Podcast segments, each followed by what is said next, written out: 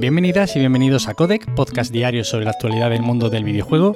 Yo soy Nacho Cerrato y la idea aquí es comentar brevemente lo que se cuece a diario en la industria del videojuego en capítulos muy cortitos.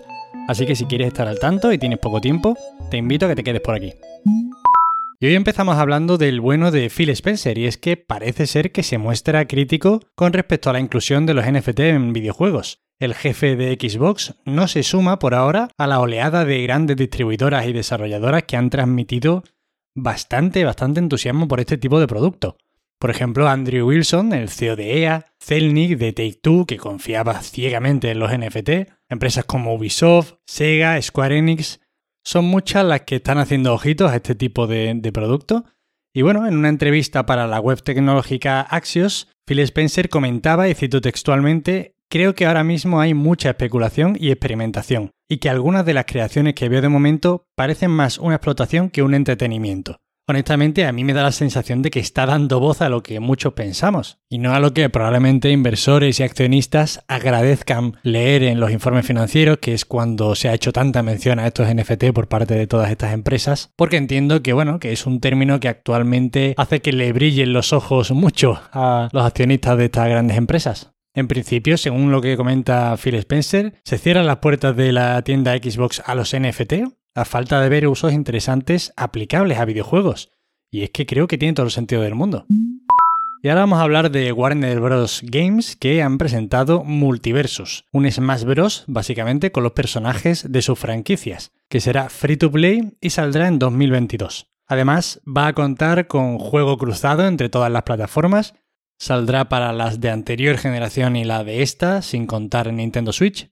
Y la verdad, este es uno de esos casos en los que la copia es tan quizá excesiva y descarada que a mí me hizo sentir incómodo el ver que en el vídeo no se hacía ningún tipo de mención a Smash Bros. Aunque fuera con sentido del humor, como inspiración, algo. Pero es que es un juego tan absolutamente calcado que de verdad a mí en ese aspecto me tira un poquito para atrás. En el tráiler del juego pues se pueden ver a gente como Batman, Superman, Shaggy, Jake y Finn de Hora de Aventuras, Wonder Woman, bueno, Arya Stark también está por ahí, mucha gente de, Warner Bros. La verdad es que yo lo veo un poquito flojo en las animaciones y en cómo parece moverse el juego. Desde luego se queda muy alejado de la finura de, de Smash Bros. Y ya os digo, a mí me incomoda un poquito. Ya sabéis, durante todos estos días se está pudiendo jugar al multijugador de Halo Infinite, porque bueno, aunque sea una beta, pues prácticamente podemos hablar de un lanzamiento anticipado. Y bueno, ante las críticas de los usuarios que se quejaban de que la progresión era extremadamente lenta, parece ser que 343 Industries ha respondido y comentan que ajustarán la progresión en el pase de batalla siguiendo el feedback. Y bueno, esto es una beta y para esto sirven, ¿no? Para probar las cosas y hacer cambios antes del lanzamiento oficial. Me cuesta un poco entender la verdad cómo no se dieron cuenta antes de las horas que había que echar para subir medio nivel, pero bueno, estupendo si cambian de cara al lanzamiento. Ryuga Gotoku Studio estaría trabajando en una IP completamente nueva, el estudio responsable de los Yakuza, que ya lamentablemente no cuenta con Nagoshi, con Toshihiro Nagoshi, ni con Daisuke Sato, estaría entonces ahora mismo trabajando en una secuela de Yakuza Like a Dragon y quizás preproduciendo esta nueva franquicia. Además, por ejemplo, parece que la continuidad de la saga Judgment podría estar peligrando debido a problemas con los derechos de imagen del protagonista. Me interesa mucho, la verdad, que este estudio se lance a hacer algo diferente no sé si hablando de una IP completamente nueva, pues están hablando de un juego parecido, ¿no?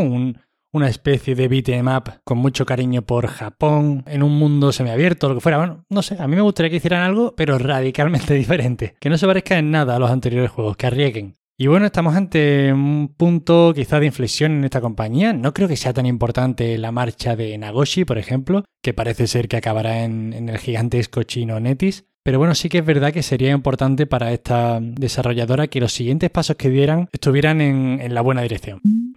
Y ahora una noticia que medio estoy introduciendo, pero probablemente se hable más la semana que viene, y es que tanto Phil Spencer como Jim Ryan, jefes de Xbox y PlayStation, podrían estar evaluando su relación con Activision Blizzard tras las últimas revelaciones y el modo en que desde la compañía se ha respondido a estas. Claro, os digo esto porque todavía no es noticia como tal, pero claro, si esto pasa, puede ser algo histórico, ¿no? Imaginaos que rompen relaciones con una distribuidora como Activision Blizzard, con juegos tan importantes como, por ejemplo, los Call of Duty. Y otros tantísimos, ¿eh? Porque parece que Activision siempre está asociado a esta saga, pero son muchísimos juegos los que publican. Y de Blizzard que vamos a comentar. Ya sabéis que tiene más de una y de dos sagas con bastante tirón entre los consumidores. En cualquier caso, eso, si avanza el tema lo comentaremos. Se está gestando, parece ser, según las últimas informaciones, pero todavía no ha ocurrido nada. Y para acabar hoy, Saints Row, el reboot de Saints Row, se retrasa seis meses, hasta el 23 de agosto de 2022. Honestamente, creo que no le importa absolutamente a nadie en todo el mundo, pero bueno, según el director del estudio, habrían infravalorado el impacto de la pandemia en su calendario, y por tanto les habría sido imposible cumplir con los plazos acordados. Esto a mí me suena un poquito a excusa y me explico. Evidentemente, los problemas que han surgido de la pandemia para los desarrollos de muchísimos juegos es algo que no pongo en duda ¿eh? y que he justificado en muchos casos en muchos retrasos de, de este último año. Pero es que este juego se anunció hace dos meses, en agosto de 2021. Ya llevábamos un año y medio de pandemia, confinamientos estrictos durante meses, es decir, ya se sabía lo que era la pandemia.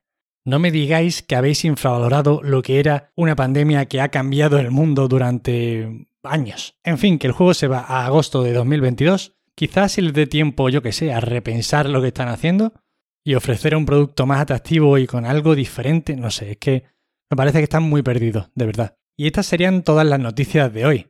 Recordaros que hoy sale Battlefield 2042 y Pokémon Diamante Brillante y Perla Reluciente, así que el fin de semana está más que completito de lanzamientos. Ya sabéis, para cualquier queja, sugerencia o comentario me tenéis en arroba Nacho Cerrato en Twitter. Os agradezco de corazón que hayáis estado conmigo otra semana más. De verdad, muchísimas gracias a todo el mundo por escucharme. Significa muchísimo para mí que estéis ahí al otro lado. Pasad un muy buen fin de semana, descansad mucho, jugad también otro tanto y nos vemos el lunes como siempre. Hasta luego.